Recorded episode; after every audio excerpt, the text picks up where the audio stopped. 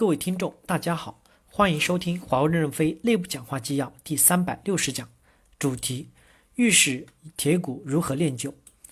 根据林乾教授同名讲座摘录，由任正非签发于二零一六年九月二十日。接上文，巡按御史有三个特点：职卑、权重、醇厚。职卑是指官位低，只是七品官员；但权重，地方最高官员都在他们的监督之下。地方官员排名。巡按御史列在三司之前，因为是中央指派的。长后是指回报高、晋升快。正常履职的七品巡按御史一经提拔就是四品，优秀的考核进入上等的直接升三品。这一制度的成功就在于内外相维，以小制大。内就是中央，外就是地方。靠什么来相互维系？就是地方权力要放足，监察力量要到位。以小制大就是官轻而权重。官亲爱惜身家之恋亲，敢于放胆之言，不顾忌自己的乌纱帽。反之，往往地位越高，越爱惜乌纱帽。所谓的屁股决定脑袋，权重可以对地方官吏起到震慑的作用。如果官轻权也轻，就无法真正发挥对地方官的监督作用。御史的权重还包括主和游专，优秀的官员他有推荐权，违法乱纪的就行使弹劾权。小事立断，大事奏裁，政事得失，军民利弊。有重大决策的时候，他们必须参加；地方有重大事情，也必须召集他们。不经巡按时，巡按御史在程序上是无效的。巡按制度到清朝顺治末、康熙初年被废除了。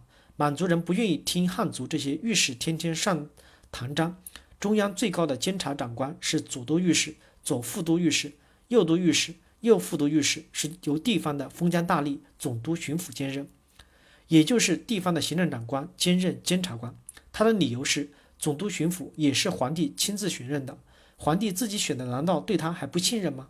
这个理由表面成立，但问题是一旦形成上下级的隶属关系，就会有利益的捆绑和牵扯。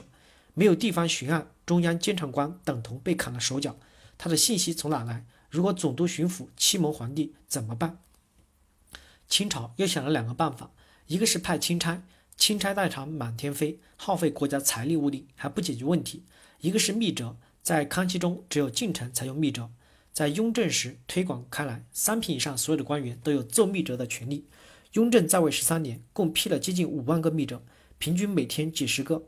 密折制度说到底就是有利于皇帝个人专制，是与中国古代基本制度背离的一种临时安排。这种小报告打乱了行政制度的上下级秩序，官员相互监督，人人自危。对整个行政体系的伤害巨大。我们都知道，清朝的官员是非常腐败的。甘肃王秉万虚报虚报灾政案就是例证。皇帝是怎么发现的？和珅到甘肃去办事儿上书上书水大，乾隆一下子警觉了。咦，怎么地方总督巡抚给我报了这个地方干旱呢？立刻派钦差去查，拔出萝卜带出梨。整个甘肃省从县官到最高长官到巡抚总督。七年之久，没有一个人说真话，因为大家都得到了好处了，形成一个利益链条。按当时的刑法，贪污两千两以上是要杀头的。杀头册子上写的贪官有数百人，杀那么多人，行政没人管了。乾隆皇帝感到很为难，最后只得把限额提高到两万两。就是这样，也还有五十六人被杀头，明死而流放充军的有四十六人。清贪数额核实的达到三百万两白银。相当于清政府一年财政总收入的十七分之一。清朝这样的例子太多了，所以我后来写清朝的问题，表面上看它的腐败是人性的问题，实际上却是制度的问题。制度好，坏人办不了坏事；制度不好，好人想办好事儿也办不了。所以我一再强调，最可靠的保障是什么？是制度。第四部分，御史的选任与管理。一、制度保障。要让御史真正的发挥作用，选人非常重要。很多中国的名将都是出身御史，包拯、海瑞、狄仁杰等等。御史就是有作为、刚直不阿、不畏权贵的代名词。各朝选御史的标准大同小异，可以概括为品高、学专、升迁快。隋朝有五个标准：正直、敢言、公方、明达事务、为时论所推。唐朝有六大标准：一是清要，二是敢言，三是济恶公方，四是识才，五是实践。御史需任州里、州县里人官者方得用。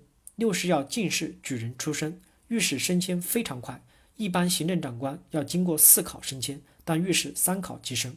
所以唐朝御史大夫升到宰相有的有二十一人，御中御史中丞、御史副长官升到宰相的十一人，加起来占了三分之一，这就造成了一种氛围，大家愿意当御史。再如明朝，监察御史中从县官中选任的占六成以上，就是有基层行政经验后做监察御史，三年后在外放做高级行政长官，因为升迁机会大，御史在这个岗位上都会认真的履职。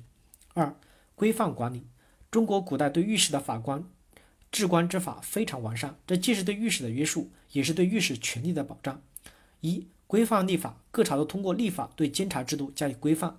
唐朝有巡查六法，明朝有宪纲，清朝的钦定台规。二、规范授权，监察御史赴任时，皇帝要发赦书，列明职责以及重点要解决哪些问题。三、规范考核，督察院颁发造册造报测试，御史要着项填报。哪些做了，哪些没做，然后还要列清除革兼弊、申冤理理枉、扬清积浊等各具体单项。御史每年会到中央或督察院述职，对地方或官员的问题明著实际，就是要讲真实的情况。此外，对御史还有回避制度、六不准等各种纪律约束。三、精神凝练，御史的忠诚精神实际上传承了中国五千年的文化传统。儒家的纲常伦理中最高的准则是忠。也是忠君报国的准则，所以中国古代王朝往往要有几百年的寿命，就是在基本制度的背后有强大而有效的文化和伦理的支撑。这种精神本身就具有自我约束和他律上的威慑作用。